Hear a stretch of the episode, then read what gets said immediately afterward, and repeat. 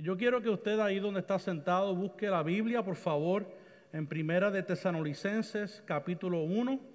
Primera de Tesanolicenses capítulo 1. Vamos a estar exponiendo en esta mañana, con la ayuda y la gracia del Señor, los versículos del 1 al 10. Primera de Tesanolicenses 1, del 1 al 10. Si puede permanecer sentado. Mientras leemos, cuando lo tenga puede decir amén.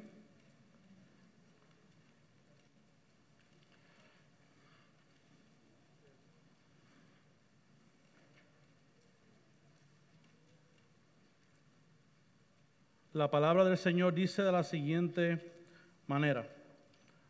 Pablo, Silvano y Timoteo a la iglesia de los tesanolicenses, en Dios Padre y en el Señor Jesucristo, Gracia a vosotros y paz. Siempre damos gracias a Dios por todos vosotros, haciendo mención de vosotros en nuestras oraciones, teniendo presente sin cesar delante de nuestro Dios y Padre vuestra obra de fe, vuestro trabajo de amor y la firmeza de vuestra esperanza en nuestro Señor Jesucristo. Sabiendo, hermanos amados de Dios, su elección de vosotros, pues nuestro Evangelio no vino a vosotros solamente en palabra, sino también en poder y en el Espíritu Santo y con plena convicción, como sabéis qué clase de personas demostramos ser entre vosotros por amor a vosotros. Y vosotros vinisteis a ser imitadores de nosotros y del Señor, habiendo recibido la palabra en medio de mucha tribulación con el gozo del Espíritu Santo. De manera que llegasteis a ser un ejemplo para todos los creyentes en Macedonia y en Acaya porque saliendo de vosotros la palabra del Señor ha resonado no solo en Macedonia y Acaya, sino que también por todas partes vuestra fe en Dios se ha divulgado, de modo, de modo que nosotros no tenemos necesidad de hablar nada. Pues ellos mismos cuentan acerca de nosotros, de la acogida que tuvimos por parte de vosotros y de cómo os convertisteis de los ídolos a Dios para servir al Dios vivo y verdadero y esperar de los cielos a su Hijo, al cual resucitó de entre los muertos, es decir, a Jesús, quien nos libra de la ira venidera. ¿Qué tal si ora conmigo en esta mañana? Señor, Padre, tuya es la gloria y tuya es la honra, es lo que hemos cantado desde el principio, desde que hemos llegado a este lugar. Señor, te damos las gracias en esta mañana por lo que tú estás haciendo entre medio de no solamente de Missio Dei, lo que estás haciendo en medio de Gracia Redentora y Ciudad de Dios. Cada vez que esto ocurre, crecemos. Cada vez que esto ocurre, podemos percibir y podemos conocer que tu gracia, solamente tu gracia está en medio de nosotros. No por nuestros talentos, no es por nuestros ideales, no es por nuestra sabiduría, como dijo el pastor Joel hace un momento, sino por tu pura gracia. Ahora te pido en esta mañana que tú me ayudes a mí a exhortar tu palabra con denuedo, Señor, que como siempre de costumbre yo te pido, que lo que sea tuyo, Señor, sea llegando hasta el corazón y lo que no sea tuyo, Señor, que tú seas removiéndolo para que solamente quede la fidelidad a tu palabra. Tuya es la gloria, tuya es la honra. Amén. En esta mañana yo quiero comenzar haciendo una pregunta. ¿Qué define el éxito de una iglesia? Algunos dicen que el éxito proviene del mucho fruto o, de mucha cantidad de personas en una X o Y iglesia. Otros dicen que el éxito descansa en la fidelidad.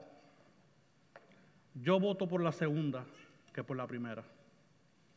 En otras palabras, el éxito, el éxito no depende de la cantidad de personas, pero que una iglesia crezca y madure y sea fiel al Señor, no importando cuántas personas pueda sentar.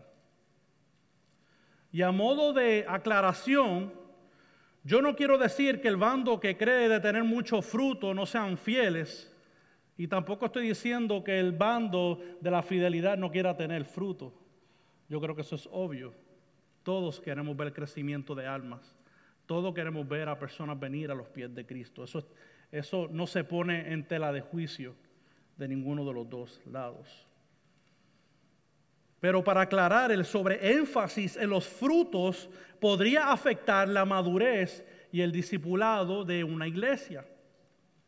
En una encuesta que hizo Life Point Church en los Estados Unidos, se dieron cuenta que la gran mayoría en su congregación no estaban eh, eh, creciendo espiritualmente porque el enfoque principal era solamente atraer consumidores. Era darle a la gente lo que la gente quería. Lo que querían era darle comodidad a las personas. Y de hecho, en esa misma encuesta se dieron cuenta que no estaban atrayendo a los perdidos, sino que estaban atrayendo a mismos cristianos de otras iglesias. Interesante, estamos hablando de una encuesta de sobre dos mil personas en los Estados Unidos. Sí, claro, esta iglesia tomaba, usaba principios bíblicos pero, valga la redundancia, no lo usaban bíblicamente, sino que lo usaban como un punto de inicio para agradar el oído de la persona. Y esto fue un movimiento bien reconocido a finales de los 90, a principios de los 2000, eh, de los 2000 conocido como el Seeker Sensitive Movement. No sé si alguno de ustedes lo ha escuchado. Básicamente es una manera pragmática de atraer a la gente a expensas del Evangelio de Jesucristo. Y cuando hablo de pragmático me refiero a principios que se comparten, que sí o sí implementa estos cinco o seis principios y este será el resultado que va a obtener. Con eso nos referimos con pragmático. Si tú usas este, este libro y haces estos tres pasitos para el éxito, va a funcionar. Eso es lo que se vende en muchos lugares, lamentablemente. Pero yo quiero leerle una cita del ex pastor y teólogo Jared Wilson, profesor de Midwestern. Mire lo que él dice concerniente a esto. Cuando el Evangelio es periférico, ocasional o incidental a nuestra misión y predicación, no podemos confiar en que el Evangelio realmente está atrayendo y moldeando a quienes responden. La metodología pragmática es legalista, porque el legalismo es lo que sucede cuando se desconecta lo que hacen los cristianos de lo que ya Cristo hizo. Hay una desconexión de la obra consumada de Cristo con lo que yo como un cristiano hago, pero desconectado totalmente de la fuente, desconectado totalmente de la vida. Por lo tanto, en esta mañana, querido hermano, hermana, amigo o amiga, quiero tocar el tema de este pasaje. El tema de esta mañana lo he titulado como una iglesia modelo. Una iglesia modelo. Y esta iglesia modelo debe ser una iglesia atractiva sin las medidas y prácticas de esta iglesia moderna.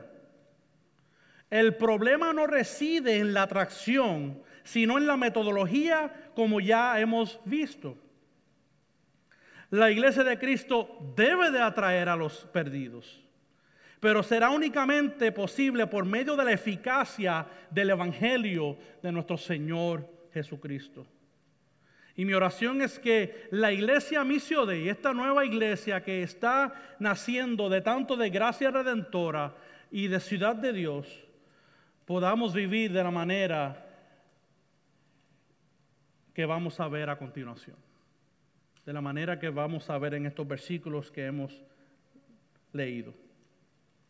Y para comenzar esta exposición, quiero que veamos brevemente el versículo 1, donde ahí está el saludo de Pablo y sus compañeros. Se le escribe a esta iglesia en Tesalónica y por supuesto se entiende que Pablo es que él, escribe esta carta pero también él escribe en representación de Silvano y Timoteo, colaboradores con él en el ministerio, en el Evangelio. Por lo tanto, todo lo que dice Pablo en esta carta es cierto también de sus colaboradores Silvano y Timoteo. Porque en muchas instancias vemos que hablan el plural, hablando como si fueran ellos también. Y es interesante cómo inicia este saludo. Ellos afirman que están en Dios el Padre y el Señor Jesucristo, por lo que Pablo no simplemente representa a sus amigos al escribir, pero que también representa a Dios, siendo Pablo uno de los apóstoles escogidos de nuestro Señor Jesucristo. Entonces, como dice un comentarista, son mensajeros divinos de parte de Dios. Y este detalle es muy importante, porque había ciertas situaciones que estaban pasando en esta iglesia en Tesalónica que requirió exhortación y ánimo del apóstol y sus compañeros. La iglesia en Tesalónica tenía muchos problemas, igual que nosotros, tenemos muchos problemas. Habían creyentes que no querían trabajar, habían creyentes que no se querían preocupar por su santificación, e inclusive habían creyentes que habían creído que ya el Señor Jesucristo había regresado y que no había esperanza para aquellos que habían muerto. Entonces, como podemos decir, había un gran meollo en esa iglesia. So que habían falsas enseñanzas también morando allí. Pero lo interesante es que Pablo tenía seguridad que esta carta sería recibida con bien, que sería obedecida. ¿Y por qué? Por la experiencia que ya Pablo había tenido cuando comenzó esta, nueva plantación en Tesalónica. Si usted pasa la página conmigo en el capítulo 2 de, Primera de Tesalonicenses, versículo 13, o lo puede ver en pantalla, mire lo que dice Pablo. Por esto también sin cesar damos gracias a Dios de que cuando recibisteis la palabra de Dios que oísteis de nosotros, mira lo que dice, la aceptasteis no como la palabra de hombres, sino como lo que realmente es, la palabra de Dios, la cual también hace su obra en vosotros que creéis. Y él está hablando de la primera ocasión, de, posiblemente esa primera ocasión cuando él predicó en la sinagoga en Tesalónica. La recibieron como la palabra de Dios. No había ninguna distinción ahora. Él tenía seguridad que la recibirían. So que Pablo tiene esta misma seguridad al escribir esta carta. Y él sabe que va a rendir frutos, frutos de arrepentimiento. Y estos factores son importantes. Son importantes de conocer porque estamos por entrar en una parte donde se halaga y se anima a esta iglesia. Y es como que Pablo también le da de vez en cuando como un aplauso a esta iglesia cuando leemos, cuando leemos el capítulo 1. Pero si algo ya hemos visto, con el poco de contexto que yo le di, ¿verdad? Sin tener que ir por toda la carta, hay algo interesante. A pesar de que los aplaude, a pesar de que los anima, a pesar de que los halaga, no era una iglesia perfecta. Qué bueno. Porque Misiodí tampoco pretende ser una iglesia perfecta. Pero es interesante lo que vamos a ver a continuación. Yo creo que aquí nadie ha visto una iglesia perfecta. Y es como alguien dice por ahí, cuando llegues a la iglesia perfecta, a la que llegues tú, pues ya dejó de ser perfecta. Sabemos que no somos perfectos. Buscamos esa perfección, pero todavía nos falta. La iglesia va a llegar a ese estado de perfección en el futuro. La iglesia de Cristo será glorificada en un, en un momento dado. Seremos como Cristo, pero todavía hay que esperar un chisme más no hemos llegado todavía a lo que debemos de hacer. Y yo creo, queridos hermanos y amigos aquí presentes, según lo que hemos visto y lo que veremos más adelante, podemos ver que una iglesia modelo sí existe. No una iglesia perfecta, pero sí una iglesia modelo. Por lo que entonces ahora vamos a los versículos del 2 a la parte alta del 5 que he titulado Oración de gratitud por los tesanolicenses. Oración de gratitud por los tesalonicenses. So que después que Pablo saluda y anima y halaga a esta iglesia, él les dice cómo constantemente él y sus compañeros dan gracias a Dios por todo en esta iglesia en sus oraciones. Es algo que ocurre constantemente. Ellos dan gracias por lo que Dios está haciendo en esta nueva iglesia. Es una plantación. Estamos hablando de plantación de iglesia. Esto era una iglesia joven. ¿Y qué es lo que halaga y qué es lo que anima de ellos? Pues la, escritura nos lo dice. Es vuestra obra de fe, vuestro trabajo en amor y la firmeza de nuestra esperanza. So que aquí hay tres elementos importantes que podemos ver que son marcas de una fe genuina.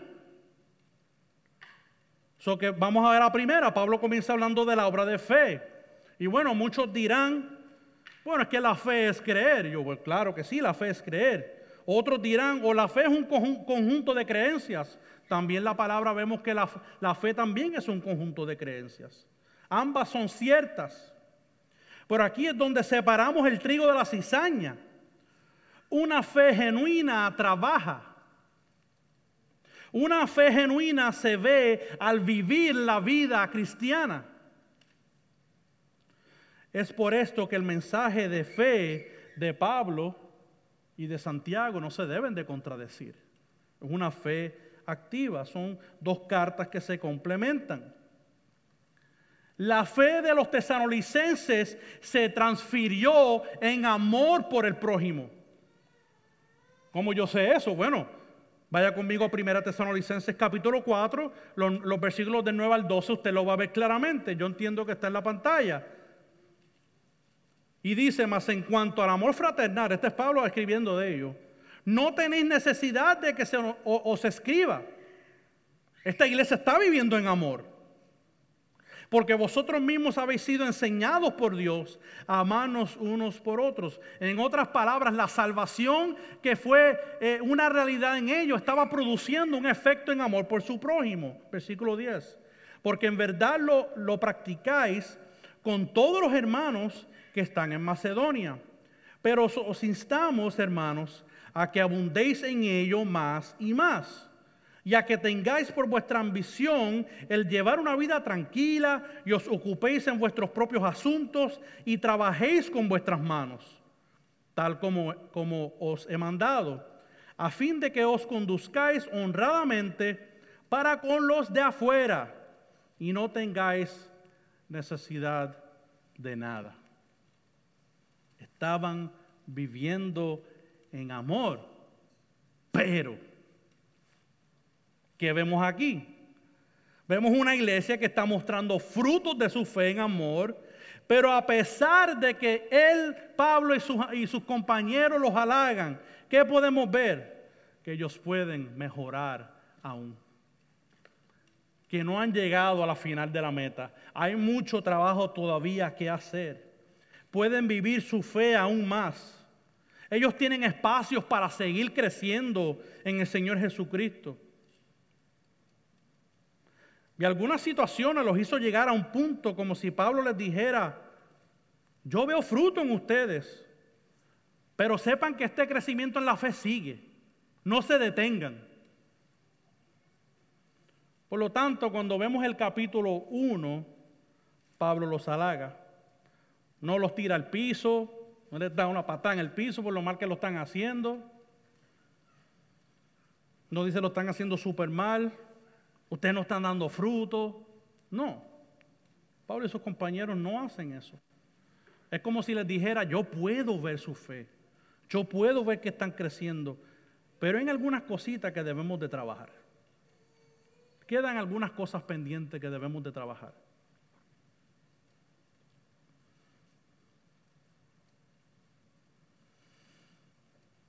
Que vamos a la última marca. Ya vimos la fe, ya vimos eh, el amor. Vamos entonces a la marca número tres, que es la esperanza de nuestro Señor Jesucristo. Esta iglesia, a pesar de las falsas enseñanzas y las tribulaciones que estaban enfrentando por el Evangelio, seguían perseverando, seguían perseverando, no se dejaron engañar. Esto es una iglesia que sabía que enfrentaría persecución. Ellos saben que el camino no sería fácil. A pesar de todo lo que estaba ocurriendo, guardaron su esperanza en el Señor Jesucristo, el que los libraría de todas sus angustias en su regreso en la tierra. Es por eso que más adelante podemos ver que es una carta escatológica, nos habla del fin de los tiempos.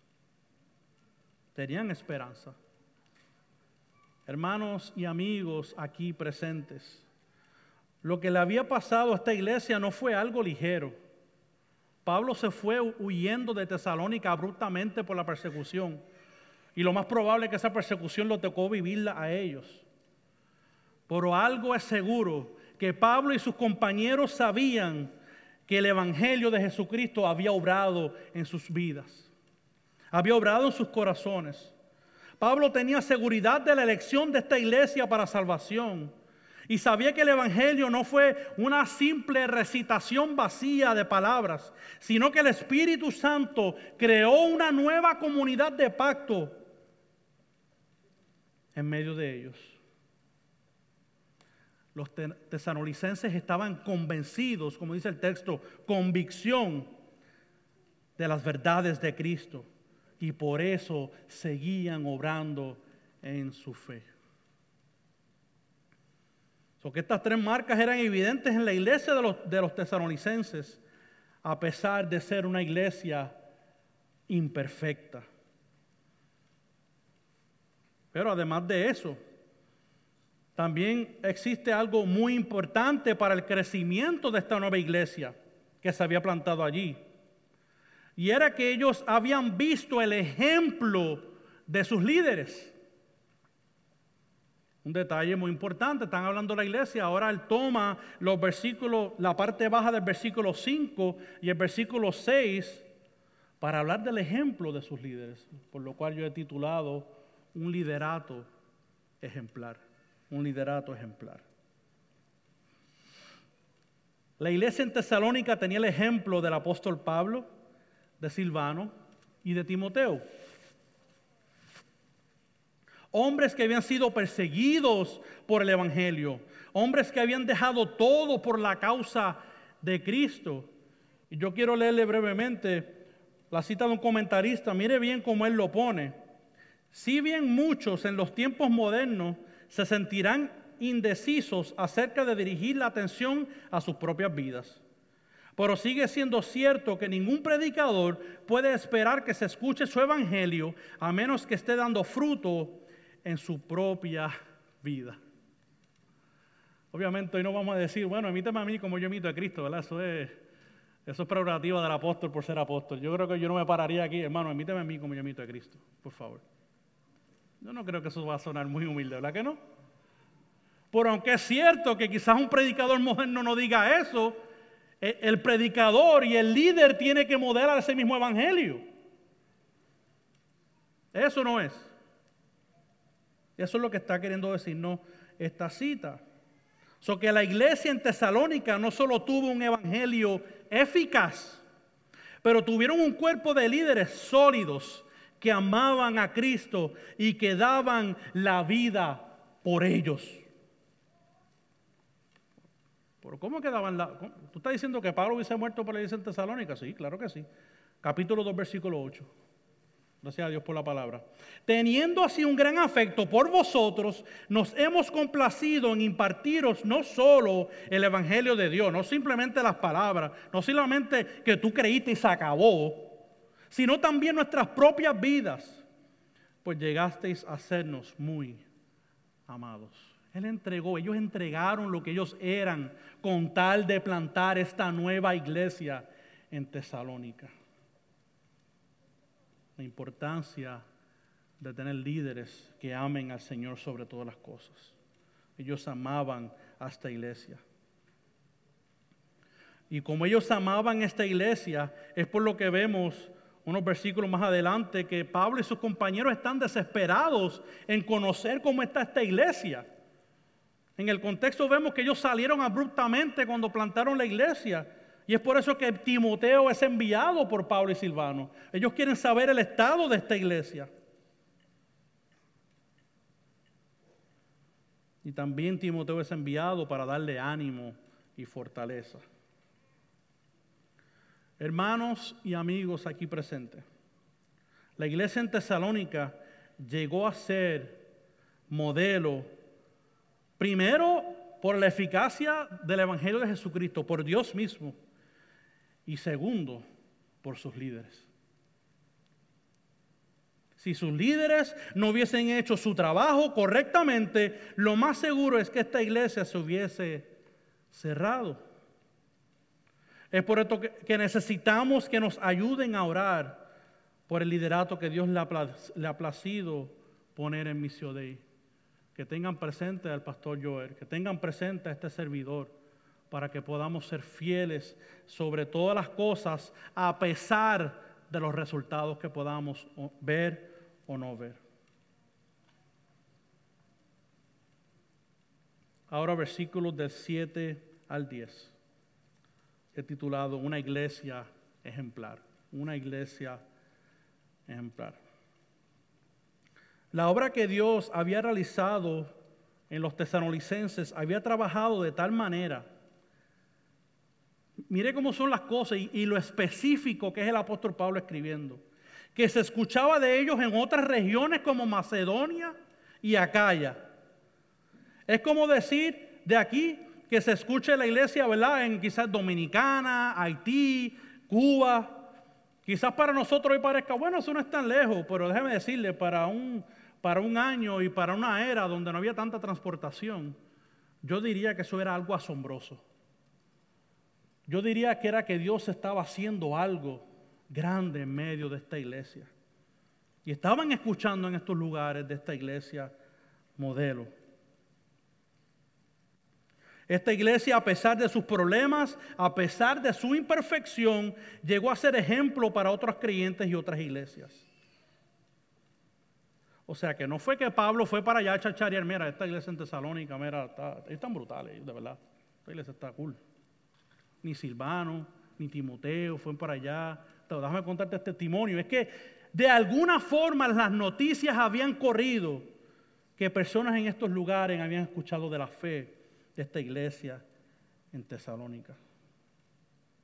Se había escuchado de la acogida que habían tenido el apóstol y sus compañeros de esta iglesia y cómo se habían convertido eh, muchos de estos judíos y griegos de ídolos al Dios vivo y verdadero. En otras palabras, permitieron que Pablo y sus compañeros les compartieran el Evangelio y rechazaron todo lo que no tenía que ver con Dios. Y déjeme decirle que es interesante ya que la ciudad de Tesalónica era una ciudad donde existía la adoración al emperador. So que dejar los ídolos puede, claro, puede significar muchas cosas, pueden ser literalmente ídolos de estatuas, pero también pudo haber sido que ellos rechazaron la adoración al emperador. Y esto iba a significar que ellos iban a estar en la lista negra. Iban a recibir persecución por no adorar al emperador, por no adorar al César. Pero prefirieron adorar al Dios vivo y verdadero. Eso es lo que hace el Evangelio en la vida de creyentes que creen en la verdad de Jesucristo. Comparten su fe, pero viven su fe. Y en los próximos minutos, ya terminé lo que es esta parte eh, de exposición de los pasajes. Me gustaría aplicar, si es posible, algunas cosas que yo entiendo que puede hablar a nuestras vidas sobre estos pasajes. Ustedes preguntarán por qué yo comencé con esta introducción dando esta, esta encuesta de Life Church. Te estarán preguntando por qué comencé este sermón de la manera que lo hice. Bueno, lo hice porque muy frecuentemente se define la salud y el éxito de una iglesia por la cantidad de gente que tiene. Pero en la palabra lo más que vemos es que el éxito de la iglesia viene a ser la fidelidad de Dios sobre todas las cosas, a pesar de los números, a pesar del crecimiento físico. Si algo vemos en la iglesia primitiva fue un crecimiento exponencial. Allí cuando nació, cuando vemos en, la carta de los hechos, que, creció tanto que Dios tuvo que enviar persecución para sacarlos de donde estaban. Dicen que esa iglesia primitiva tenía miles de personas. como vemos aún la iglesia primitiva no era muy sana cuando creció. Dios tuvo que enviar persecución, como vemos en el capítulo 8 de Hechos, para que llevaran el Evangelio a toda criatura. Pero también es cierto que no debemos ser ociosos, no debemos ser vagos, no debemos ser negligentes con nuestro evangelismo. Debemos de ser una iglesia enfocada en la misión del Señor Jesucristo pero que descansemos en Dios, que descansemos en que Él solamente puede dar los frutos de arrepentimiento, que nosotros hagamos nuestra parte en proclamar y Dios va a hacer su parte en salvar. Él va a traer fruto a su tiempo. Y debemos de recordarnos, como le dije a los hermanos el miércoles pasado, que estamos plantando semillas, no estamos plantando árboles. Por lo cual tenemos que dejar que la semilla crezca a su tiempo, pero que nosotros no dejemos de echarle agua y de cuidarla y de mantenerla, sabiendo que aún que esas cosas son necesarias, solamente el crecimiento lo da el Señor, como dice la palabra. Y si algo nos puede servir de ánimo a los hermanos de Misio Dei, es que podemos ser una iglesia modelo sin ser, sin ser una iglesia perfecta. No tenemos que ser la iglesia perfecta. Por supuesto debemos buscar la, perfección. Debemos buscar parecernos a Cristo constantemente. Pero mientras estemos en esta carne, en este lado de la eternidad, seguiremos siendo pecadores. Seguiremos esperando la consumación total de todas las cosas. Mientras tanto, misio de hay gracia para nosotros busquemos, sí la perfección, busquemos la iglesia modelo, no para fama, pero para fama de Cristo. Y yo quiero recordarle nuevamente esta nueva iglesia que tenemos en nuestras manos el pastor Joel y yo, que no debemos de perder algo muy importante de perspectiva. Que no nos olvidemos de nuestros líderes pasados. que no nos olvidemos de los líderes que nos han enseñado y nos han animado en la obra. Necesitamos recordar el ejemplo de los pastores de la Iglesia Gracia Redentora y de la Iglesia Bautista Ciudad de Dios. Si hoy estamos aquí, es porque Dios ha utilizado a estos hombres para enseñarnos y encaminarnos en lo que es sacrificarse por la obra de Dios y el cumplimiento de la gran comisión yo creo que usted puede acertar conmigo. Yo quiero brevemente compartir una, una breve historia. En el 2014 yo comencé a plantar iglesia en la ciudad de Cleveland, Ohio. Para los estándares del mundo y para los estándares eh, pragmáticos de la plantación de iglesia, para ponerlo de alguna forma, yo fracasé. Yo fracasé. Pero en el 2018 el pastor Félix Cabrera, junto a la Iglesia Bautista Central y junto al grupo núcleo de, de la Iglesia Bautista Ciudad de Dios, lo que éramos compuestos en ese tiempo, me dieron otra oportunidad. Me dieron otra oportunidad. En ese entonces mi ánimo estaba por el suelo, eh, yo cuestionaba mi llamado, si verdaderamente Dios me quería, trabajando como plantador o no. Pero en el 2019 tuvimos la bendición y el privilegio de plantar a IBCD, Iglesia Bautista Ciudad de Dios. Y mi pasión por las almas, mi pasión por el discipulado incrementaron. Dios me había dado una nueva oportunidad por medio de hombres que me lideraron y trazaron el rumbo que yo debía de caminar.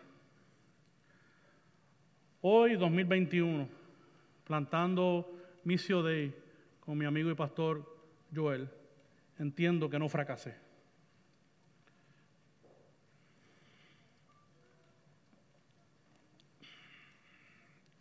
Pero que Dios me estaba formando para un tiempo como este.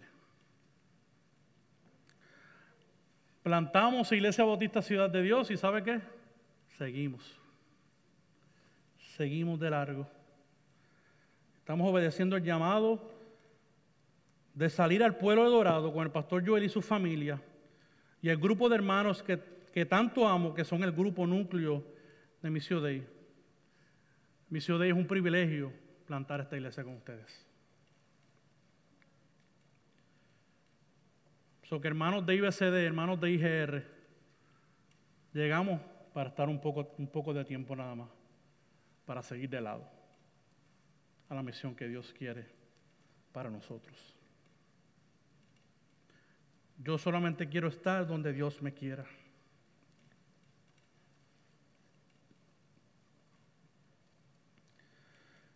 Y aquí en hombres en esta iglesia, Pastor Félix, Pastor Suso y Pastor Marcos, que han marcado mi vida.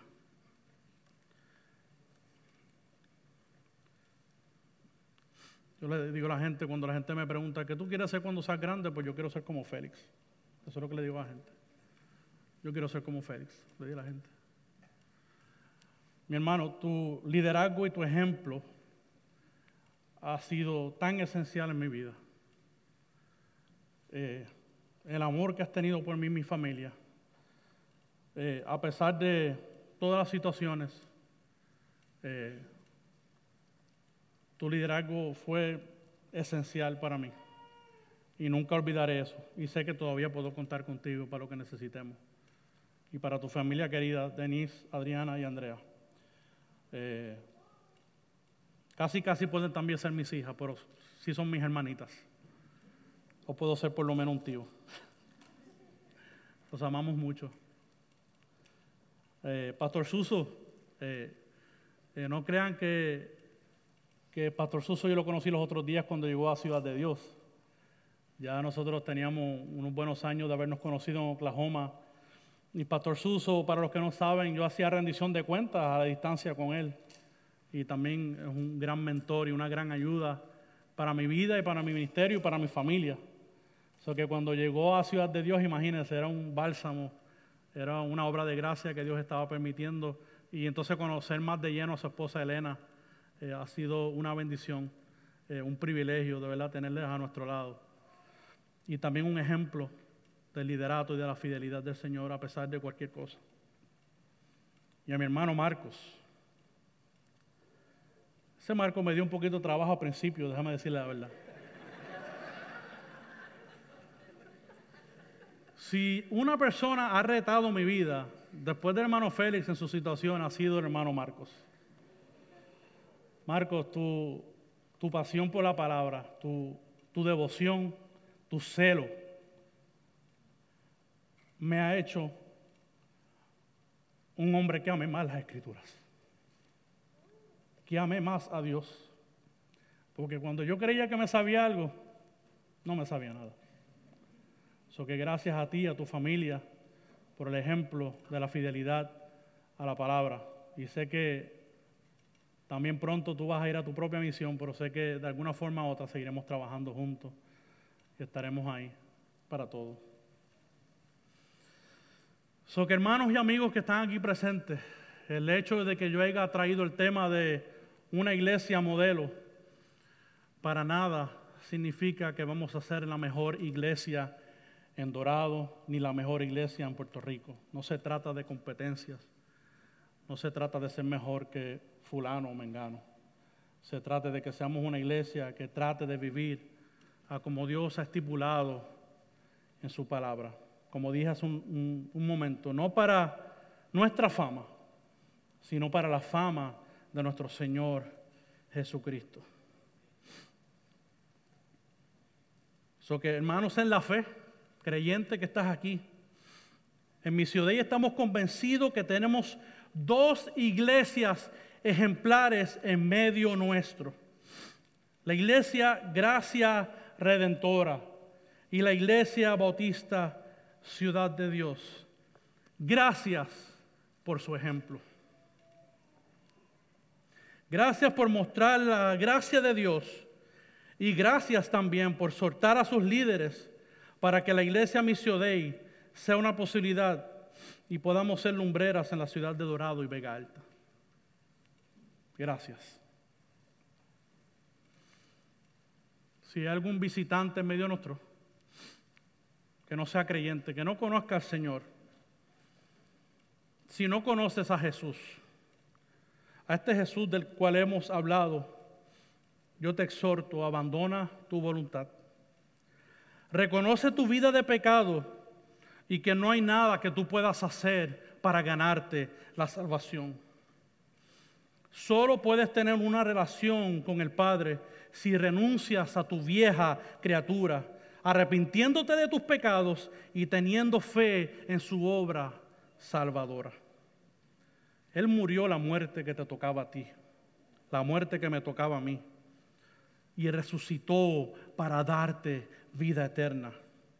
Amigo o amiga, si no conoces al Señor, no esperes más. Síguelo a Él.